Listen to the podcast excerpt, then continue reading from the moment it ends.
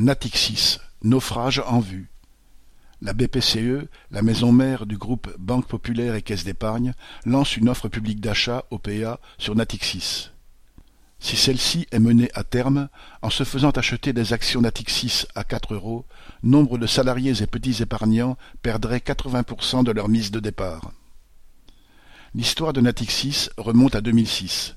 Les caisses d'épargne disposaient alors encore, avec la Poste, d'un monopole sur les livrets A. L'argent centralisé était affecté au financement du logement social et permettait de rémunérer, quoique avec des taux fort modestes, l'épargne populaire. Posséder un livret A offrait alors une certaine garantie de mettre ses économies à l'abri. Les choses ont radicalement changé avec la création de la banque d'affaires Natixis.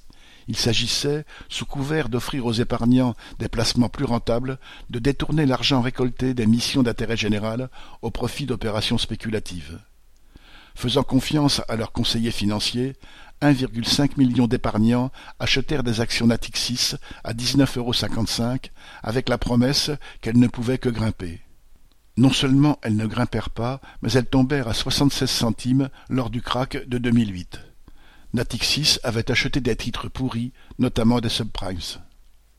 Aujourd'hui, la BPCE propose de racheter ses actions à seulement quatre euros.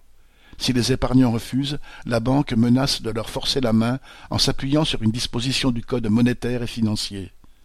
De nombreux salariés, qui n'ont rien à voir avec ces opérations, vont également perdre une bonne partie de l'épargne salariale dont Natixis avait obtenu la gestion.